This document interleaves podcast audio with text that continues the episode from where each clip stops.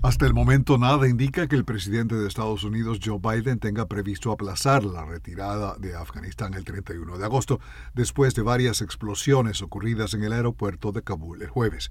Biden se reunió con sus principales asesores de seguridad nacional en la sala de situación de la Casa Blanca cuando se conoció de los atentados sobre los que él y otros funcionarios habían estado advirtiendo.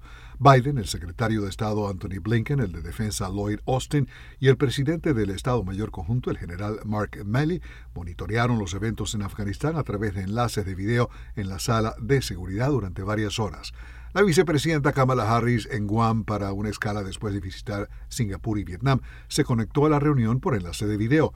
Se postergó la rueda de prensa del mediodía de la secretaria de prensa de la Casa Blanca, Jen Psaki. La Casa Blanca indicó que Biden continuará siendo informado sobre las actualizaciones en relación a la evolución de la situación. Los atentados que causaron múltiples víctimas fuera del aeropuerto de Kabul el jueves obligaron a Biden a postergar también su primera reunión cara a cara con el primer ministro israelí Neftali Bennett.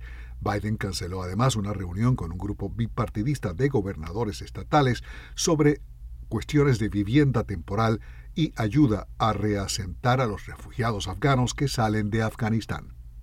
Alejandro Escalona, Voz de América.